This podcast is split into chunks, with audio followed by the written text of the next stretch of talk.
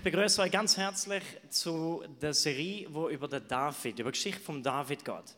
Und wir sind jetzt im zweiten Teil und es hat den Namen Ein heimatloser Krieger. Wir dürfen vom Roland heute Abend einen coolen Input zu dem Thema hören. Ähm,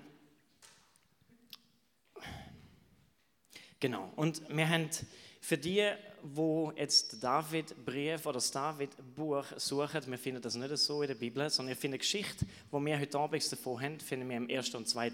Samuel. Für die, die das gerne die würden nachlesen, was man nur sehr empfehlen kann. Und ich freue mich unglaublich auf, über so viele Sachen. Ich freue mich so sehr, dass ihr alle heute Abend da sind, dass ihr den Weg da gefunden habt und nicht lieber irgendetwas ganz anderes machen sind.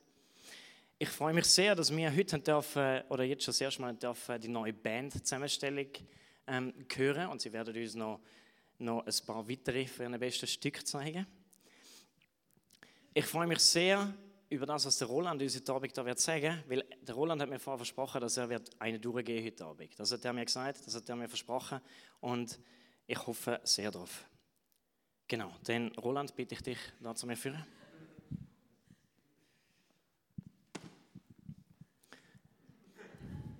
Ich tue noch vielleicht beten, Roland. Ja, Vater, ich bin dir so viel dankbar für das, was wir heute Abend hier dürfen haben. Und ich bitte dich, dass, dass du den Roland jetzt segnen dass du Roland seine, seine Gedanken frei machen und dass du einfach das, was du uns mitteilen willst, dass du das dem Roland aufs Herz leist, dass, er, dass wir das einfach ähm, von, von, von dir dürfen hören. Halleluja. Amen. Amen.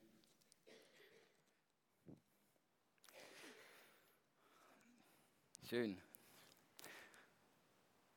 Ich war also gerade ein überrascht, gewesen, ähm, wer du da immer meinst mit Roland. Ähm, aber ja, das bin ich.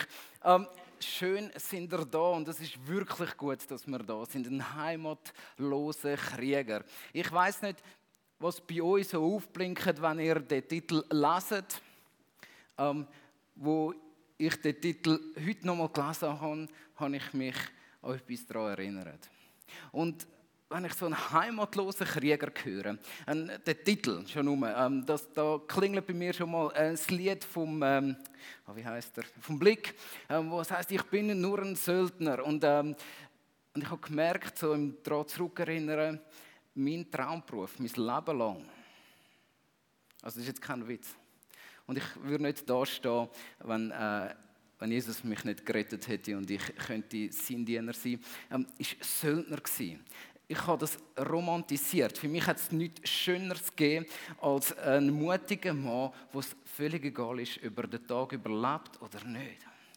Für mich war ein Söldner etwas, wo die absoluteste Freiheit ausgestrahlt hat, weil ein Söldner hat weder vor Tod noch vor Leben Angst. Er tut das, was er soll tun, einfach für Geld. Und er tut grausame Sachen, er hat keine Grenzen von dem, was er macht. Also ist wirft vielleicht ein neues Licht auf mich. Ähm, nehmen wir das nicht übel. Aber das ist etwas, was mich fasziniert. Und ähm, das fasziniert mich, weil ich in einer guten Zeit aufgewachsen bin. Ähm, in einer Zeit, wo so richtig gute Filme rausgekommen sind. Also so im 95, ich weiss noch, ähm, wo Braveheart rausgekommen ist, äh, da hat mein Herz gejubelt, äh, Krieg auf der grossen Leinwand, da geht es mir gut. Und dann ähm, denkt man, es kann nicht mehr besser kommen und dann kommt so im Jahr 2000 Gladiator raus, ähm, da wird es noch viel mächtiger. Ein, zwei Jahre später kommt Troja raus, wo ich sage und schreibe, sechsmal im Kino schauen. Ähm,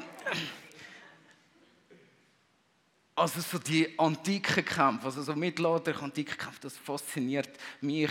Vielleicht, weil ich auch ein, ein Mann bin, aber auch etwas, weil einfach da etwas aufgezeigt wird von Freiheit, von Schönheit, von all diesen Sachen, wo wir im Krieg zu finden sind. Und ähm, wenn wir die Geschichte von David lesen, also so erstes und zweites äh, Samuel-Buch, ähm, der Stüchlin hat es gesagt, ähm, wenn man das durchliest, ähm, dann ist es so wie so ein Film. Ähm, es geht von einer Schlacht in die nächste. Und ähm, es ist wunderbar. Und jetzt können wir denken, ja super.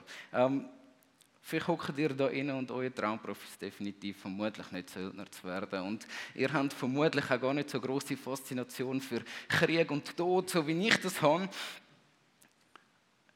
Aber wenn wir ähm, die Geschichte ernst nehmen dann, dann muss ich jetzt das Bild doch noch ein bisschen deutlicher malen. Die Zeit, wo der David drin gelebt hat, der König David. Etwa so ähm, 1100 Jahre bevor Jesus auf die Welt kam, ist das so Grössenordnung, also vor gut 3000 Jahren hat sich die Geschichte abgespielt, wo wir heute Abend darüber reden. Eine Geschichte, wo man denkt, ja, wir kennen all die Filme und ja, es ist super mitzufiebern. Aber in dem Moment, wenn man wahrscheinlich als Krieger so in einer Schlachtreihe steht, und seine Feinde stehen ihm gegenüber. Und man schmeckt den Schweiß von seinen Mitstreitern. Und man spürt die Angst von seinen Mitstreitern.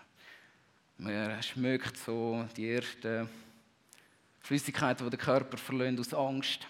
Ähm, und dann geht der Krieg los und es tobt furchtbar. Und äh, wenn man das Glück hat, und das haben wahrscheinlich wenig Leute gehabt, den Krieg irgendwie zu überleben, ähm, dann ist man vielleicht verwundet worden und zu dieser Zeit definitiv an den meisten Wunden und noch so kleinen Schnitt gestorben, ähm, weil einfach die Zeit so eine unhygienische Zeit war.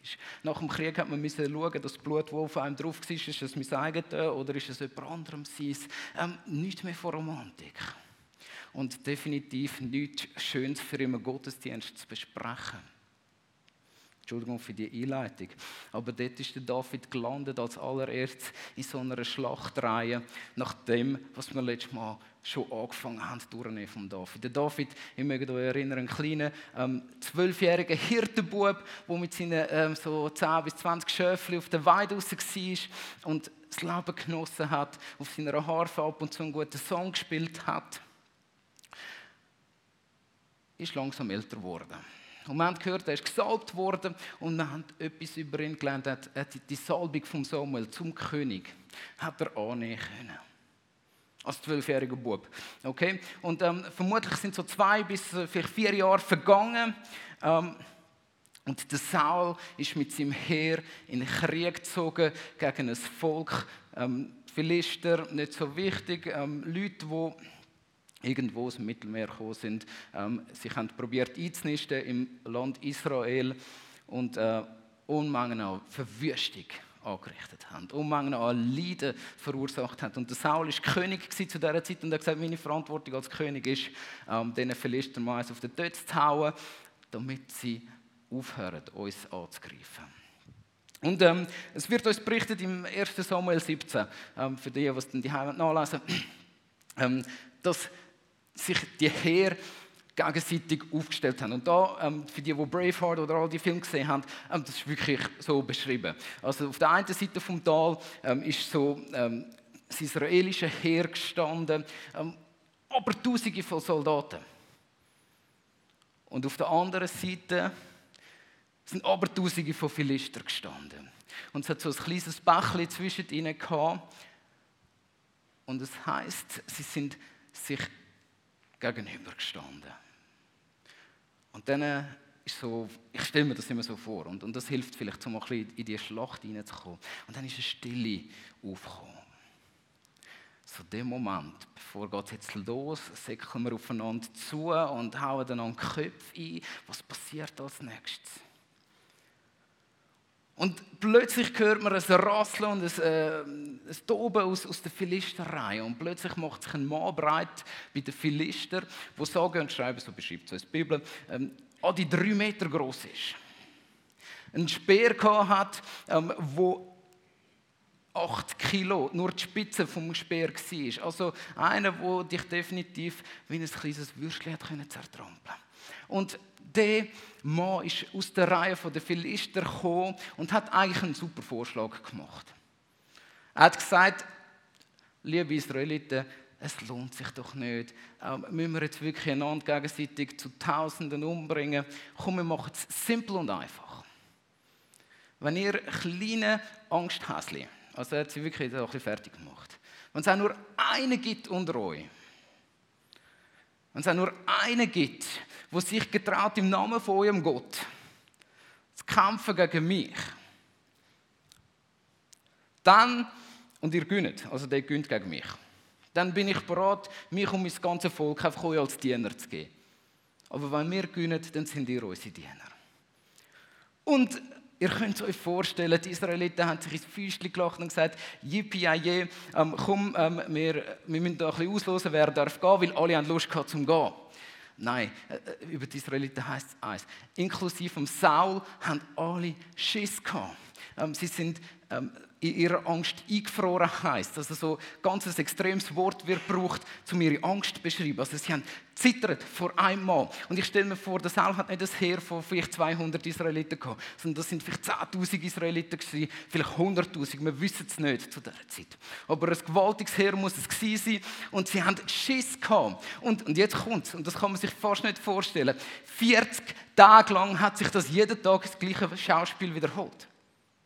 40 Tage lang sind sie jeden Tag angestanden, haben sich in die Hose gemacht, während der andere sie verhöhnt hat. Den ganzen Tag haben die Philister über sie gelacht und gesagt, was sind ihr für Angsthasen? Was habt ihr für ein Reich? Was habt ihr für einen Gott, ähm, dass ihr nicht glaubt daran, dass er euch beschützen kann? Und ähm, ist, sie sind fertig gemacht worden aufs Übelste. Okay, ähm, das ist die Situation. Der David ähm, hat gesagt, haben wir gesagt, er hat seine Verantwortung wahrgenommen. Ähm, zu dieser Zeit war er aber noch bisschen zu klein, gewesen, um in den Krieg zu ziehen. Also vermutlich irgendwo so um die 14, 15 herum. Ähm, und sein Dad hat gesagt, hey David, geh zu deinen Brüdern, weil deine Brüder stehen dort bei dem sich in die Hose machenden Heer und bring ihnen Essen, Trinken, so dass sie es gut haben und ähm, so weitere 40 Tage so ein bisschen dort chillen und, und ein bisschen einander anschauen. Hat er nicht so gesagt. Aber ähm, auf einmal sind sie losgegangen, ähm, oder ist der David losgegangen mit Proviant und dann heißt es noch, dass er allen Heerführern noch ein bisschen zu essen gegeben hat. Und während der David angefangen hat, ähm, seinen Brüdern ein Essen zu geben. Ähm, weil das war ja noch nicht so, gewesen, dass man einen Küche hat und einen Furier, der geschaut hat, dass jeder genug zu essen hat. Jede Familie hat für sich selber müssen schauen. Ähm, während er seinen Brüdern so ein bisschen ähm, feine Feige gegeben hat, ein bisschen guten Wein gebracht hat, ähm, steht der Goliath wieder auf. Und fängt das ganze Schauspiel wieder von vorne an. Und, ähm, und der Saul hat ja die 40 Tage nicht nichts gemacht. Der Saul hat gesagt, ähm, wahrscheinlich so am ersten Tag, hey, ähm, wer gegen den Goliath antreten, kommt ein Schwert über. Und wahrscheinlich so nach einer Woche hat er gesagt, okay, kommt auch noch ganze Rüstung über. Ähm, vielleicht nach zwei Wochen hat er gesagt, ähm, und kommt noch ein Haufen Geld über. Und so um Tag 30 oder Tag 40 umeinander hat der Saul gesagt, okay, ich lege noch meine Tochter oben drauf. Wer jetzt geht, geht kämpfen, kommt auch noch meine Tochter über. Also hat die Möglichkeit, so ein bisschen Königsfamilie einzuheiraten. Wer hat Lust? Und äh, der David hat das gehört. Äh, und er hat Lust gehabt, weil er gewusst, äh, ich bin gesalbt, König und so, das könnte passen. Königliche Tochter, super Sache. Und er hat angefangen herumzufragen, gesagt, was kommen wir rüber, wenn man äh, gegen den Goliath kämpft. Und, und dann haben sie ihm erklärt. Und bis seine Brüder hässlich geworden sind auf ihn, weil sie gefunden haben, du bist so ein kleiner, arroganter Schnöselmann. Verpiss dich wieder zu deinen Schäfchen zurück und geh dort zurück. Also, also vielleicht nicht gerade verpissen, aber, aber sie haben es recht aggressiv gesagt, ähm, können wir so nachlesen. Lange Geschichte für etwas, was ganz wichtig wird. Der David hat zum Schluss vermutlich nicht so gekümmert, weil das Schwert, das er bekommen hat, ist ihm zu schwer gewesen. Die Rüstung, die er hätte können haben, ist ihm zu gross gewesen. Ähm, der David hat wahrscheinlich noch nicht mal Lust gehabt, um Saul seine Tochter zu heiraten. wir wissen nicht, wahrscheinlich ist sie auch ein Stück älter als er. Ähm, also hat David von diesen Preisen eigentlich gar nicht so viel gehabt. Aber er hat etwas wahrgenommen. Und zwar, dass der Philister, der Goliath, immer wieder Gott anfangen verfluchen hat. Und immer nicht nur das Volk angegriffen hat von Gott, was die Israeliten sind, laut dem Alten Testament, sondern Gott direkt angegriffen hat. Und er hat gesagt, schaut, euer Gott kann gar nicht. Euer Gott ist nichts wert. Ähm, er, also sorry, wenn ihr so Schiss habt, was, was will Gott? Und der David hat gesagt, das lasse ich nicht auf mir sitzen. Er ist dann nur mit seinem Hirtenstäbli und seiner Steinschleuder, die Geschichte kennen wir wahrscheinlich zu Tausenden und trotzdem erzähle ich sie euch, weil sie so wichtig ist für den heutigen Abend. Ähm, ist er abgegangen, hat sich fünf Steine ausgewählt. Also vielleicht das ist auch nochmal so ein lustiger Hinweis, dass er nicht nur einen Stein genommen hat, wenn er schon so sicher war. Er hat fünf Steine genommen, hat sie in seine Taschen hineingenommen und ist dem Goliath gegenübergetreten. Und ich stelle mir das vor, so ein 13, 14, 15-jähriger Bub, ähm, wo gerade mal so zum König gesalbt worden ist und eigentlich denkt hat, ah geil, ist super, ähm, ich will für meinen Gott einstehen. Und der Goliath fängt ihn an fertig machen. Er sagt, also er ruft es zum Saal zu und sagt, du hast niemand Besseres gefunden.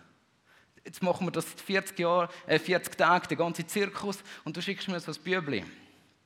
Bin ich dann ein Hund, dass er mit dem Stecken kommt? Ähm, und der David antwortet ihm. Und das ist gewaltig so für einen kleinen Bub, der gegen so einen riesen Mann kämpfen sollte. Heute wird der Herr dich in meine Hand ausliefern. Und ich werde dich erschlagen und dir den Kopf abhauen. Und die Leichen des Heeres der Philister werde ich heute noch den Vögeln des Himmels und den wilden Tieren der Erde geben. Und die ganze Erde soll erkennen, dass Israel einen Gott hat.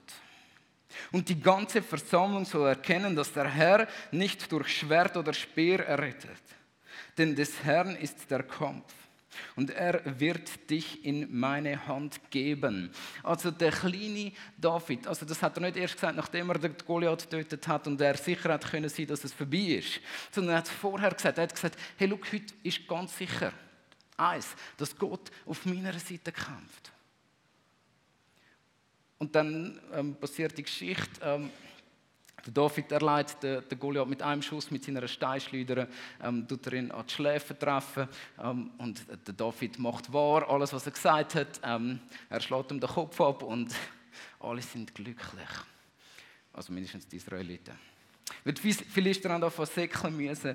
Ähm, warum erzählen wir die Geschichte? David hat an dem Tag erst richtig gecheckt, was vielleicht zwei, drei Jahre vorher passiert worden ist, wo Samuel ihm Verantwortung mit dem Öl übertragen hat und gesagt hat, du wirst eines Tages König sein. Du wirst eines Tages für Gott und für sein Volk müssen einstehen. Und in dem Moment, wo der David in das Heerlager kommt, wo sich alle vor Angst in die Hose machen, merkt er, jetzt kommt der Moment, jetzt kann ich eine Entscheidung treffen. Also, er hat bis dahin noch, noch nicht viele Entscheidungen müssen treffen, die extrem viel Mut gekostet haben. Aber in dem Moment hat er eine Entscheidung treffen und hat sich entschieden, ich trage die Verantwortung, wo Gott mir zugemutet hat. Und das Gewaltige daran ist, er macht seinen Sieg von Anfang an abhängig von Gott.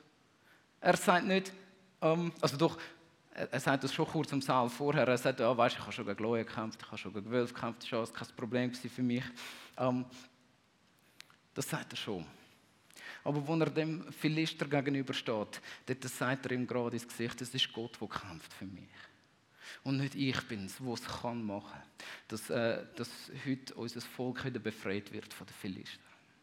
Nicht ich bin es, Gott ist es. Er macht seinen Sieg abhängig von Gott. Und aus dem 14-, äh, 15-jährigen Bub wird nicht nur der Schwiegersohn vom König, weil er tatsächlich dann dürfen, die Tochter vom Saul heiraten. Ähm, es fängt eine lange Geschichte von Heldentaten an über den David. Und ähm, der David, man könnte meinen, hat nur ein tolles Leben und nur ein schönes Leben gehabt. Ähm, so jede Schlacht, wo er gegangen ist, hat er einfach ähm, gesiegt wie verrückt. Und das ist so eigentlich ähm, heutzutage wie ein Haufen Geld verdienen, hat er einfach einen Haufen ähm, Köpfe der Philister gebracht. Und ähm, die Leute haben ihm zugejubelt und haben gesagt, hey, look, der Saul schafft vielleicht so etwa die, äh, an die 1000 Philister zu töten. Aber du, David, bist der, der 10.000 Philister tötet. Ähm, du, David, du bist der Obermacher. Du bist der, der es im Griff hat. Und darin behaltet der David den Fokus. Und ich glaube, das unterscheidet ihn von, von 99,9% von allen Menschen. Er entscheidet sich, Gott Ehre zu geben für das, was er erlebt in dem Moment. Und dann gibt es noch ein bisschen mühsame Geschichte um die Tochter vom Saul, weil er sie nämlich nicht sofort bekommen. Er hat noch ein bisschen kämpfen um sie und hat noch so das Zweite, sind sie, haben sie noch ein paar Philister noch mal extra getötet, ähm, dass er sie dann bekommen hat. Und bei dem Ganzen ist er nicht nur ein erfolgreicher Kriegsheld geworden. Bei dem Ganzen ist er ähm, auch ein guter Freund geworden von Jonathan. Das ist der Sohn von Saul. Oder? Also das ist wahrscheinlich eher so eine Mentoring-Beziehung, weil man denkt, wahrscheinlich ist der Jonathan etwa 40 Jahre älter als der, als der David. Also man hat immer das Gefühl, die sind so etwa gleich alt gewesen. Aber ähm, also der ist schon ein erwachsener alter Mann und, und hat so um David alles so ein beigebracht, vermutlich. Und sie haben eine Freundschaft aufgebaut miteinander. Also der David hat Sieg erlebt ab dem Moment, wo er sich entschieden hat, den Weg, wo ihm Gott zugemutet hat voll und ganz zu gehen. Von dem Moment an ist er nicht mehr zurückgegangen, Schäfli hüten. Dort hat sein Papi irgendjemand anderes finden, der seine Schäfli hütet. Ähm, von dem Moment hat der David angefangen, für Gott, für sein Volk und das Reich von Gott und seine Regeln und Gesetze irgendwo ähm, auf, auf guten Ebene kommen, hat er angefangen zu kämpfen. Und ähm, die, die die Geschichte von David kennen, das ist nicht so lang gegangen. Und vermutlich war David immer noch ein sehr junger Mann, wo der, wo der Saul von eifersüchtig geworden ist. Wo der Saul eifersüchtig geworden ist auf den David. Und der Saul ist ausgerastet, eins ums andere Mal hat der David probiert zu töten. Und ich erzähle die Geschichte nicht nur lang, aber der David hat angefangen zu flüchten. Der David hat vor seinen eigenen Leuten müssen anfangen davonlaufen. Der Saul ist ihm gefolgt mit einem Heer, wo vorher der David für sie gekämpft hat. Mit dem gleichen Heer ist der Saul jetzt am David nachgerannt. Mit etwa so 2.000 bis 3.000 Menschen hat er den David verfolgt und ihn töten, weil er satt hat, einen zu haben, der ihm Konkurrenz macht. Und der David flüchtet und er kommt zu einem Priester und sagt, Priester, ich brauche etwas zu essen. Und der Priester gibt ihm zu essen. Und er sagt, Priester, ich weiß, du hast das Schwert von Goliath, ich brauche sein Schwert jetzt. Ich brauche etwas zum Kampf. Und der Priester gibt ihm das Schwert von Goliath. Er sagt, Priester, ich brauche auch Goliath sein Schild, ich muss kämpfen gegen mein eigenes Volk. Und der Priester gibt ihm alles, was er braucht. Und der David säckelt davon.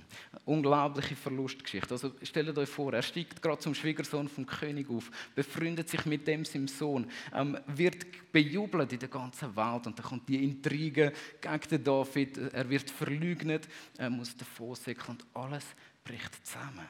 Jeder Sieg, den er errungen hat, endet in Depression. Jeder Moment vom Sieg endet in einem Verlust.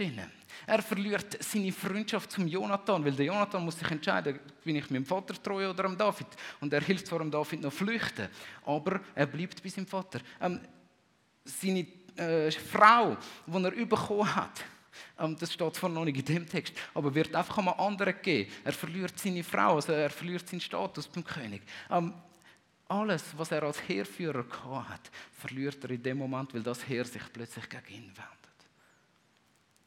Und es ist gewaltig. Ähm, dann geht er zu dem Priester, kommt alles über. Und dort, äh, in dem Heiligtum, wo, wo, wo die Juden angebetet haben zu dieser Zeit, haben viele die, äh, Priesterdienst da. Und wo der Saul ist mit dem Heer, hat der Saul jeden einzelnen Priester, bis auf zwei, und das sind mehrere hundert Priester gewesen, einfach abschlachten lassen, weil sie am David geholfen haben. Also nicht nur verliert der David alles, sondern seine Entscheidungen, die er gemeint hat, die sind richtig kostet mehrere hundert Menschen einfach noch das Leben. Und ich spüre, ähm, ein heimatloser Krieger heißt, er hat nicht einfach ein Krieger sein und auf der Erfolgswelle reiten, sondern er hat seine Heimat verloren. Er hat alles verloren, alles ist ihm weggenommen worden. Und wisst ihr, wenn wir Verantwortung wahrnehmen im Reich Gottes. Wenn wir sagen, hey Gott, ich bin da, brauche mich für dein Reich zum Kämpfen, für dein Reich, dass es kann Gerechtigkeit entstehen ähm, Wenn wir in unserem Leben anfangen, Gott einzuladen, hey Gott, fang an wirken in meinem Leben. Gott, ich bin parat, send mich. Dann kommen ein Haufen schöne Siege manchmal. Und ich mag mich selber erinnern, als ich ähm, das war im 2002, im Juni, wo ich zu Gott gesagt habe, Gott, ich will das. Ich will voll unterwegs sein. Ich will dir nachfolgen, kostet was will. Brauche mich für dein Reich. Ich habe ein paar gute Entscheidungen getroffen. In dieser Zeit ähm, haben wir ähm, die Jungschi äh, in Buabik gestartet. Und das ist eine richtig coole Jungschi geworden, eine grosse Jungschi eine Zeit lang. Ähm, viele Kinder haben äh, irgendwie auch Jesus gefunden und wir haben große Freude gehabt. Ähm, wir haben ähm, einen Abendgottesdienst ganz ähnlich wie da gestartet und äh, ich komme aus einer Gemeinde, wo wir im Schnitt etwa drei Jugendliche sind am Morgen und äh, plötzlich haben wir einen Abendgottesdienst gehabt, wo, wo manchmal ähm, über 100 ähm, junge Leute gekommen sind und Gott gesucht haben. Menschen haben ihr Leben Jesus gegeben. Wir haben Sieg gefeiert. Und äh, ganz ein weiser Mensch hat mir den Rat gegeben, mit dem David zusammen, hat gesagt, hey, schau, mach's wie der David gib deine Sieg Gott ab. Weil es kommen Zeiten, wo du Verlust wirst haben, wo du Sachen wirst verlieren in deinem Leben. Und ich erzähle euch das, wie ich es nicht gemacht habe. Ich habe mich ziemlich als ein guter jüngster Leiter gefühlt. Ähm, wir hatten tolle Lager gehabt und ich habe mich feiern lassen von den Leuten. Und der Gottesdienst, den wir gemacht haben, ähm, der war ziemlich super. Gewesen. Und ich habe es gefeiert. Das heisst immer, es war Rolli seine Idee. Oh, das hat mir gut getan. Und tatsächlich hat es einen Moment gegeben in meinem Leben, wo weh da haben. Ähm, wo, wo, wo, wo ich Menschen nachher so verletzt habe, ähm, wo ich Entscheidungen getroffen habe, dass Menschen, so vielleicht nicht gerade das Hunderte gestorben sind, aber dass Menschen zu mir gesagt haben, die, die Geschichte erzähle ich auch mal noch, dass Menschen zu mir gesagt haben, wenn Christen sind so wie du bist, Roli, dann will ich nichts mehr mit dem Glauben zu tun haben. Also eine Person, die wegen mir, äh, ob das stimmt oder nicht, aber die wegen mir ihren Glauben abgeleitet hat und gesagt hat, ich will nichts mit dem Gott zu tun haben, wenn Menschen so sind wie du bist, Roli. Ähm, ich habe äh, meine Mami verloren, als ich knapp 18 war. Und, und damit meine Heimat. Ich hatte keinen Ort mehr, wo ich sicher war. Ähm, und darum kann ich mit dem David ganz gut mitfühlen, wenn es heisst, er war ein heimatloser Krieger. Ähm, wenn man plötzlich seinen Boden verliert. Und plötzlich alles zusammensagt. Es hat eine Zeit gegeben, wo unsere Jungste gar nicht mehr gelaufen ist. Und es hat Zeiten gegeben, wo wo ich dann schon eine Zeit lang weg war von, von dort, wo ich hergekommen bin und ich in den Gottesdienst gekommen bin und Leute mich gefragt haben, wer bist du überhaupt? Und ich plötzlich gemerkt habe, da kommen keine Leute mehr zum Glauben und, und weiß ich was. Und in dem Moment habe ich mich zurückerinnern an den Satz, wo es heißt hat, hey Roli, wenn du deine Sieg Gott kannst überlassen, dann kannst du nachher auch deine Niederlagen Gott überlassen. Und das ist vielleicht das, was das Essentielle von heute Abend wenn wir mit Gott unterwegs sind und uns ganz auf sein äh, Reden und, und auf, auf, auf, darauf einlösen, seinen Weg voll und ganz zu gehen, dann verspreche ich euch mal sicher eins, es ist nicht nur ein Fest, mit Gott unterwegs zu sein.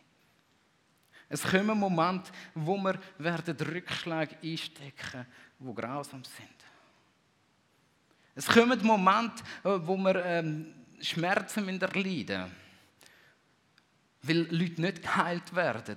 Obwohl wir eine Zeit lang hatten, wo Leute so fest geheilt worden sind, vielleicht. Es gibt vielleicht Momente, ähm, wo,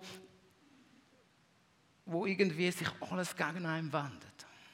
Und man muss da durch.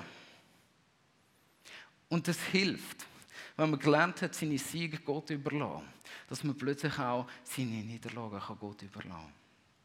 Und sagen, schau Gott, ich habe versagt. Es tut mir unendlich weh. Aber es ist dran, ähm, dass du etwas aus dem Scherbenhaufen machst, den ich vielleicht hinterlassen habe. Ähm, die Geschichte von David ist da nicht fertig und ähm, etwas vom Coolen ist, er hat angefangen, sich zurückzuziehen und immer mehr Leute sind ihm zugelaufen. Ähm, und zwei von diesen Priestern ähm, die überlebt haben, die es geschafft haben, davon zu kommen von dem Massaker vom Saul, sind zu ihm gekommen und haben gesagt, wir wollen mit dir sein und mit dir auf Gott hören. Hoffnung ist wieder entstanden. Hoffnung darauf, dass der David nicht am Ende ist.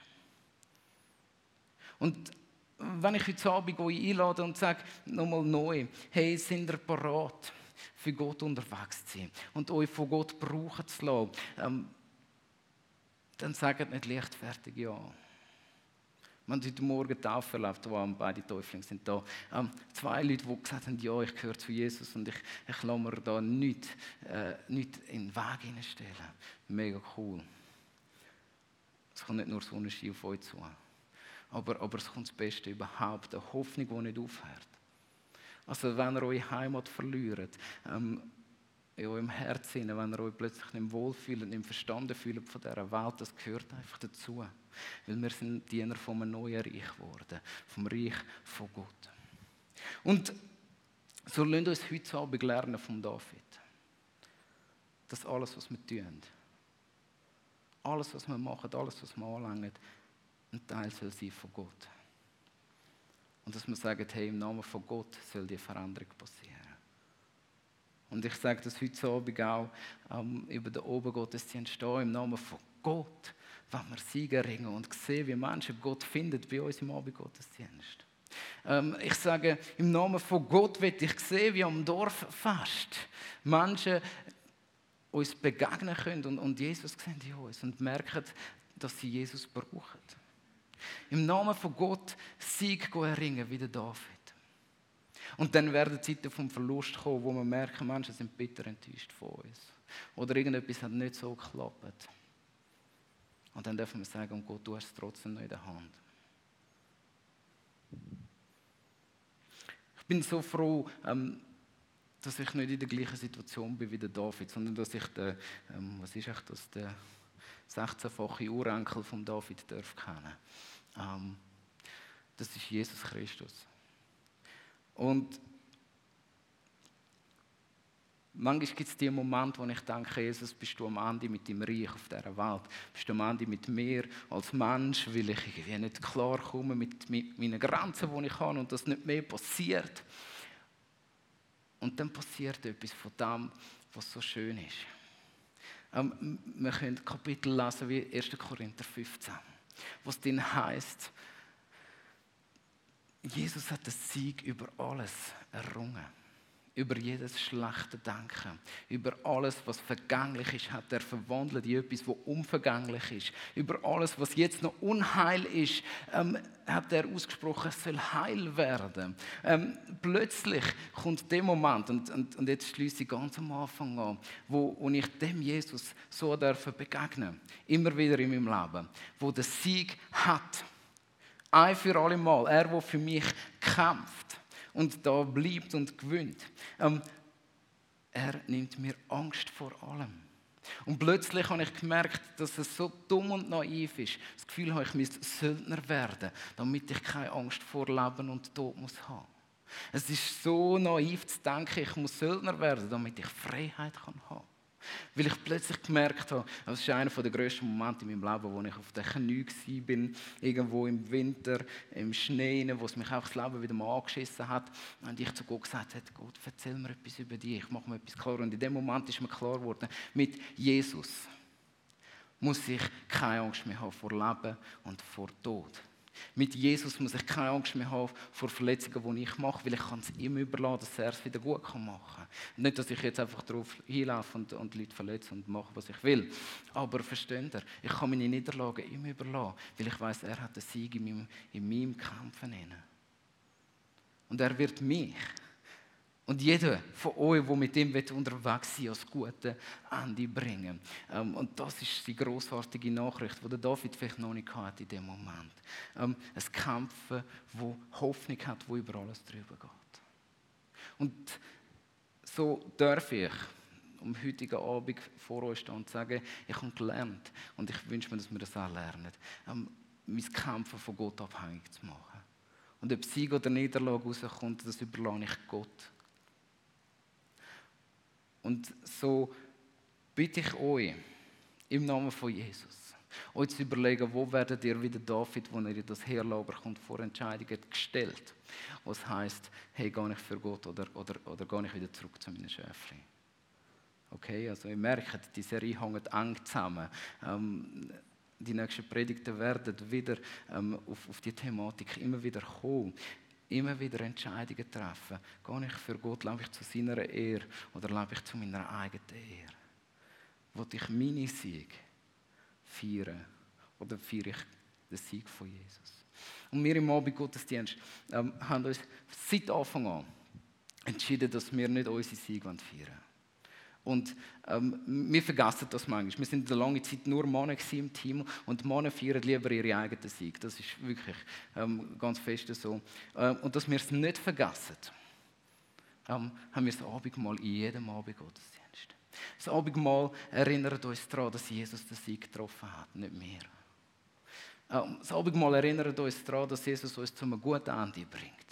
Das Abendmahl erinnert uns daran, dass der Bund verhebt von jetzt an bis in alle Ewigkeit. Das Abendmahl erinnert uns daran, dass selbst wenn wir die übelsten Verluste haben, Jesus immer noch den Sieg hat. Und darum feiern wir auch am heutigen Abend wieder Abendmahl. Und Jesus ist mit seinen Jüngern zusammengekommen und die Geschichte erzählen wir jedes Mal, weil es so wichtig ist. Und hat gesagt, hey, schaut, ähm, wenn ich jetzt das Essen nehme, das Mahl nehme und euch den Wein gebe, Nein, er nimmt zuerst das Brot.